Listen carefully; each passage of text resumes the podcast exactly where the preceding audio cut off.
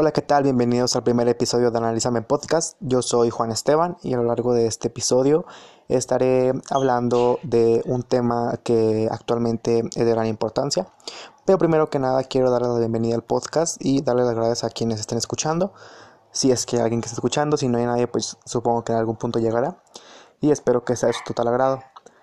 Eh, en este podcast planeo plasmar mis ideas eh, respecto a temas de actualidad a temas que a los jóvenes o que a la sociedad en general esté pasando por ellos o que nos interesen, que sean de agenda social y que también me den para hablar o para discutir o para dar mi opinión. Eh, quiero recalcar que, pues como dije, esta es mi opinión y es totalmente personal y espero no que nadie lo tome mal o que nadie se llegue a ofender con lo que yo digo aquí. Soy Juan Esteban, eh, estudio actualmente la preparatoria. Este podcast lo creo pues básicamente por diversión, eh, porque me gusta expresar mis ideas, pero a veces pienso tanto que a veces no digo nada. Entonces este podcast también es un poquito para ayudarme en ese sentido y poder expresar todo lo que traigo dentro de mi cabecita. Espero poder hacerlo bien y que les guste o que les ayude en algo, tal vez, en algún punto. Em, este primer podcast quiero eh, comenzar diciendo que pertenezco a la comunidad LGBT. Soy una persona homosexual y también a lo largo del podcast eh, trataré temas de interés para la comunidad. Eh, creo que siendo parte de la comunidad es mi responsabilidad eh, tal vez dar palabras eh, de apoyo, eh, luchar por los derechos de la comunidad, pero no solamente será enfocado en eso, también habrá temas otros, otros temas que se presten a discusión o que se presten a dar nuestras opiniones. Y yo espero que no únicamente sea yo el que hable o el que diga o el que exprese sus, sus, opiniones, sino que también quienes me están escuchando, si es que alguien me está escuchando, eh, opine y se involucre en este podcast que a final de cuentas también es para ustedes. Eh, vivo en Irapuato, Guanajuato, entonces espero que gente de muchos lugares me pueda escuchar. Eh, la ventaja de esto es que cualquier persona en el mundo puede escucharte, entonces yo espero que, que lleguemos a, a un público grande, eso espero. Si no, también es un ejercicio para mí, para mejorar yo. Les digo, a veces pienso tantas cosas que no digo nada, entonces es un poquito para expresarme. Espero que les guste. Y pues nada, bienvenidos. Y bueno, eh, este primer episodio tratará sobre un tema que creo que es a veces demasiado complicado eh, para personas de la comunidad LGBT.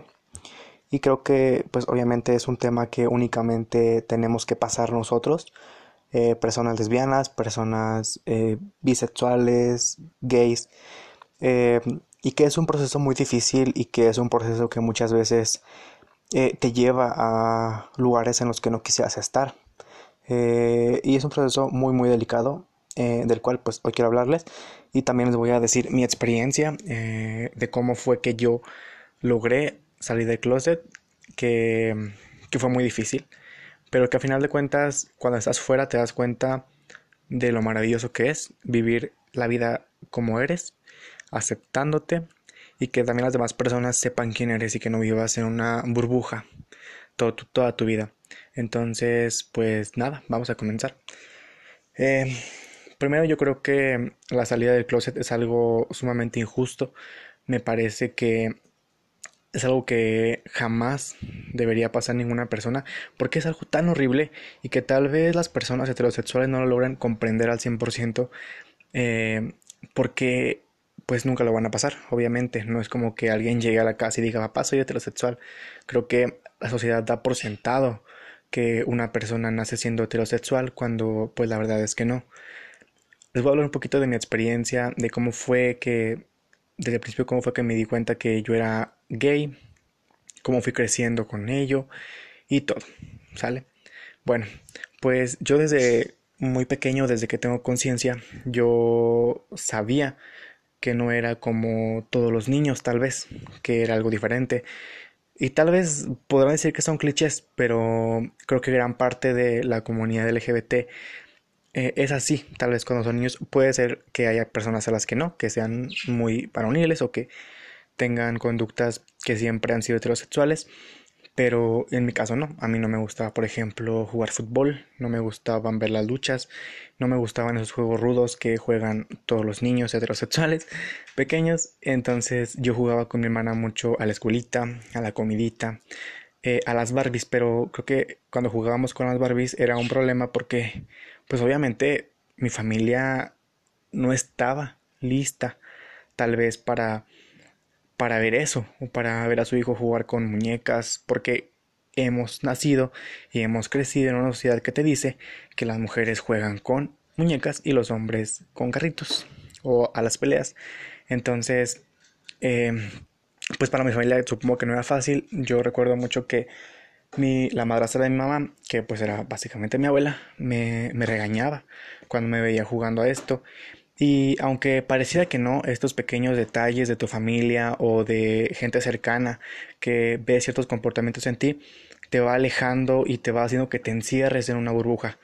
Creo que desde ese momento, porque lo tengo marcadísimo, que yo estaba jugando con una muñeca y la madrastra de mamá me regañó, como que obviamente algo cambió, ¿no? Creo que, creo que forma un punto donde comencé a reprimirme así de pequeño. Eh, y pues bueno, así comenzó. También sufrí mucho bullying en el catecismo eh, cuando iba. Decían que era una niña por la manera en que caminaba o la manera en que me expresaba.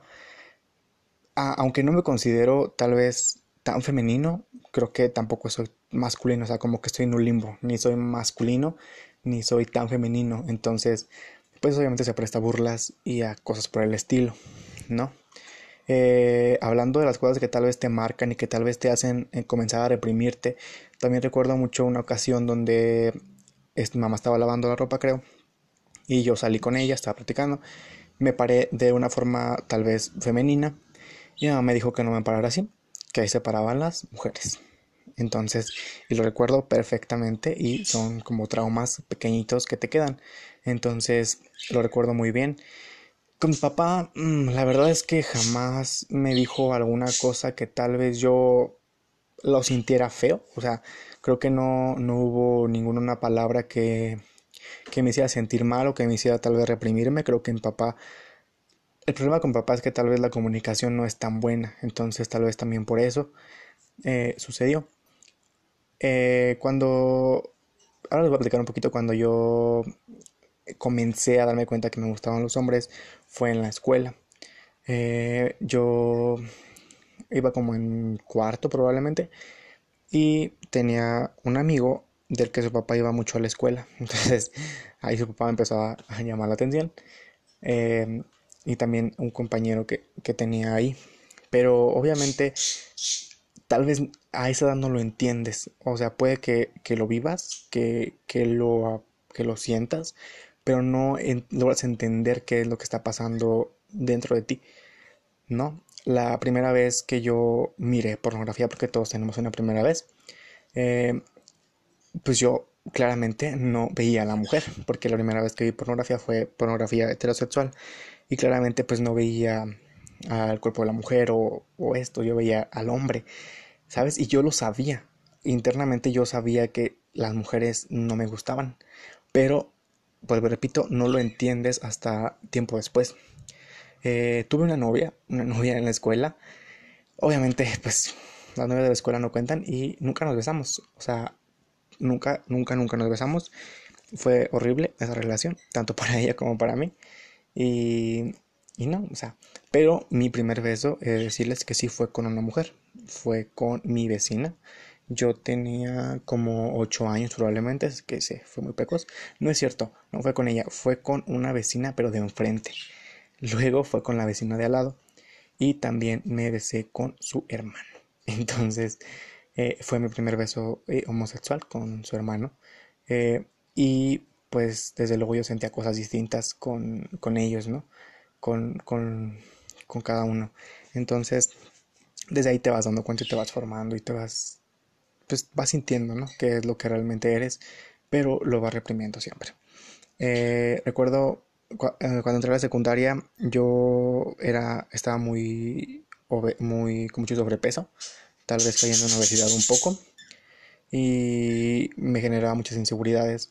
Entonces, recuerdo que en una ocasión eh, estaba en el salón con unas amigas o así y estaba como moviéndome muy femenino. Me grababan en video.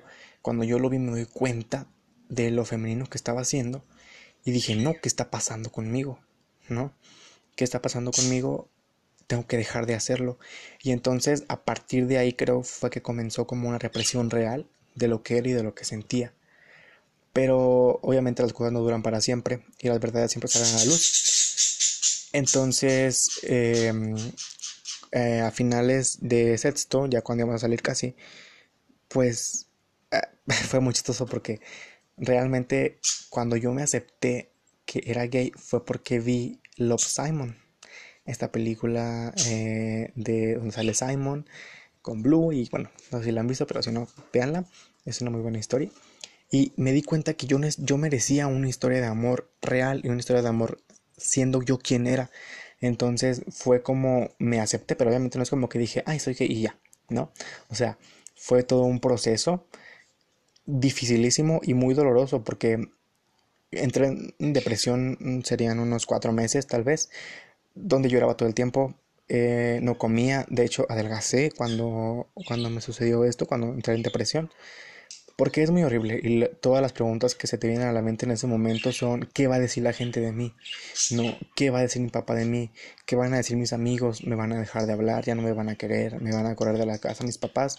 Y son esas cosas que te hacen alejarte de, de decirle al mundo quién eres porque es un momento que se siente muy doloroso.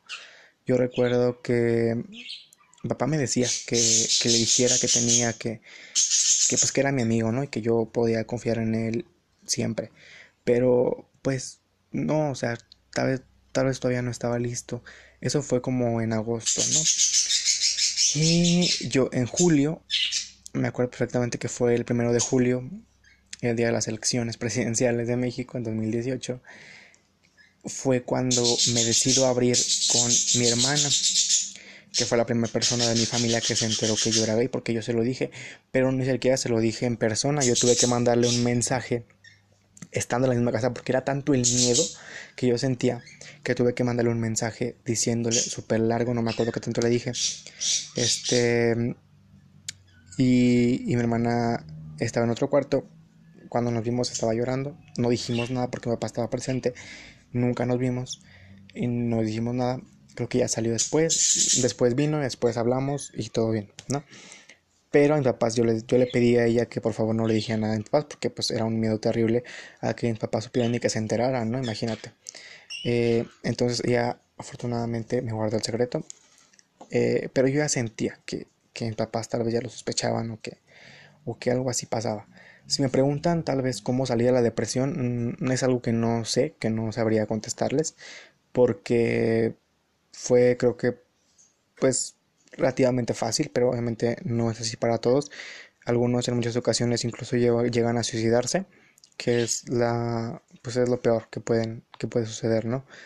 Eh, creo que cuando hablas por primera vez con una persona acerca de tu orientación sexual, se te quita una piedra de encima enorme.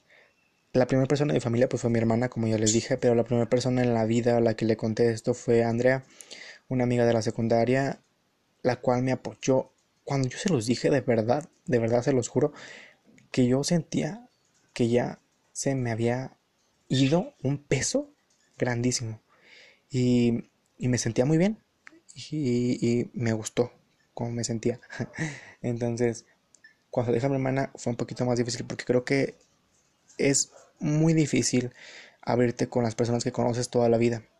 Es más probable que que le digas a una persona que eres homosexual y llevas dos meses de conocerla, a que le digas a tu mamá que lleva toda tu vida conociéndote. Porque es sumamente complicado hablar con alguien que es tu familia y que lleva conociéndote tanto tiempo.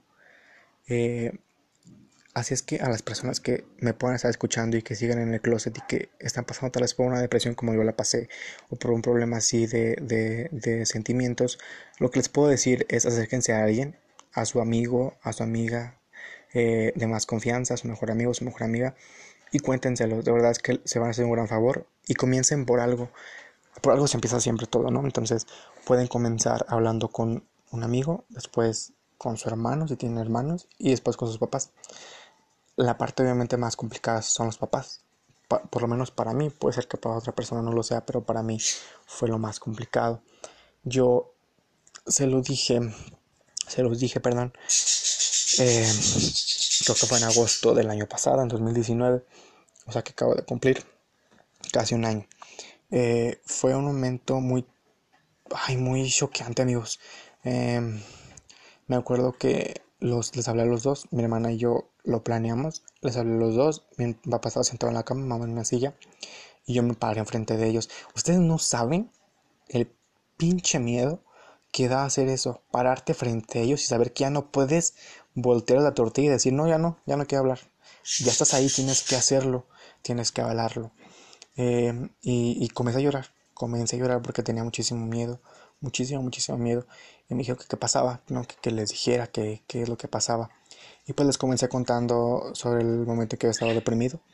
Y les dije que la razón del por qué estaba deprimido era gay, es porque, era, porque yo era gay. Entonces, pero pasó tiempo, o sea, no fue como que llegué y les dije eso, porque primero me, solté llorando. Cuando les dije, pues como que al principio no supieron qué decir, es normal. Y, y mm, papá me acuerdo que se levantó y me abrazó, me dijo que, que me iba a aceptar, que yo era su hijo y que no pasaba nada. Mamá me dijo también que pues yo era su hijo, que me quería mucho, que no, que no pasaba nada. Y yo le dije que no quería que nada cambiara porque la relación con mi papá y con mamá eh, pues es graciosa, es muy chistosa. Nos llevamos como amigos realmente, pero con respeto de los padres. Y no quería que cambiara esto, ¿no? También creo que lo que te detiene muchas veces es el miedo al cambio. Tenemos mucho miedo a, a cambiar lo que ya tenemos establecido. Y cuando hay pasa algo que lo pueda perturbar te da miedo hacerlo, ¿no? Por ejemplo, ser homosexual. Afortunadamente, en mi caso, me aceptaron, me apoyaron. Papá tal vez hizo comentarios que de, principio no me gustaron, pero yo entendí que era un proceso por el que él tenía que pasar y que tenía que, esperar y que tenía que, aceptar, ¿no? Su proceso, así como yo tuve el mío. Eh, porque me dijo, por ejemplo, que estaba bien, pero que yo no quería que yo me vistiera de otra forma, que yo así como estaba, estaba bien o sea, dándome a entender que no quería tal vez que me vistiera femenino, que cambiara mi comportamiento o algo así, que eso viene de bases machistas, que también es un tema del que hablaremos próximamente. Ese es un tema muy personal, o sea, y, y tal vez es el que va a ser más personal porque los demás ya no lo van acertando, pero quería comenzar este podcast eh, hablándoles de ello porque creo que es importante para poder tal vez empatizar con ciertas personas que están allá afuera y y darles el ánimo de salir del closet. Créeme que no te mereces estar allá adentro. Es un lugar muy horrible, es un lugar feo, de verdad, y un lugar de mucho sufrimiento. Entonces, sal. Te digo, puedes comenzar con alguien eh, cercano, un amigo eh, o alguien, pero hacerlo te va a liberar de verdad buen y te vas a dar cuenta de que la vida es mejor acá afuera. Entonces, hazlo, no tengas miedo, bueno, sí ten miedo, es normal el miedo, pero no permitas que el miedo te controle y que el miedo te impida hacer cosas. Creo que a todos nos ha dado miedo, todos hemos pasado por momentos en los que nos ha dado verdadero terror y lo vas a experimentar. También hay que ser sinceros, no va a ser fácil, pero lo chido de esto y lo importante de esto es que a pesar de que no es fácil, lo vas a lograr. Y, e independientemente de cuál sea la reacción de tus papás, o de tus hermanos o de tus familiares cercanos, eh, por ti, porque lo dijiste, porque eres un valiente, porque pudiste hacer atrás tus miedos para decirle a tus padres, a tus hermanos, a tus amigos, quién eres realmente. Y tal vez te parezca complicado eh, los días posteriores a que hayas salido del closet, porque lo es, pero también tienes que entender que tus papás y tus hermanos y tus tíos o lo que sea con quienes vivas van a tener su propio proceso de aceptación para ti. Porque así como tú lo tuviste contigo mismo, cuando te dijiste si soy gay, me tengo que aceptar, me tengo que querer, para ellos también es complicado, porque toda su vida han pensado que eres otra persona. y porque tal vez tenían un futuro planeado para ti de una manera distinta, pero te darás cuenta que cuando ellos te acepten, todo será mejor.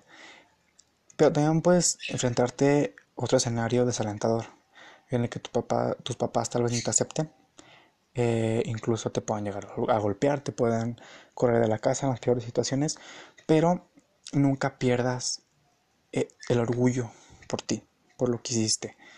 Te va a doler, por supuesto que te va a doler, pero ánimo.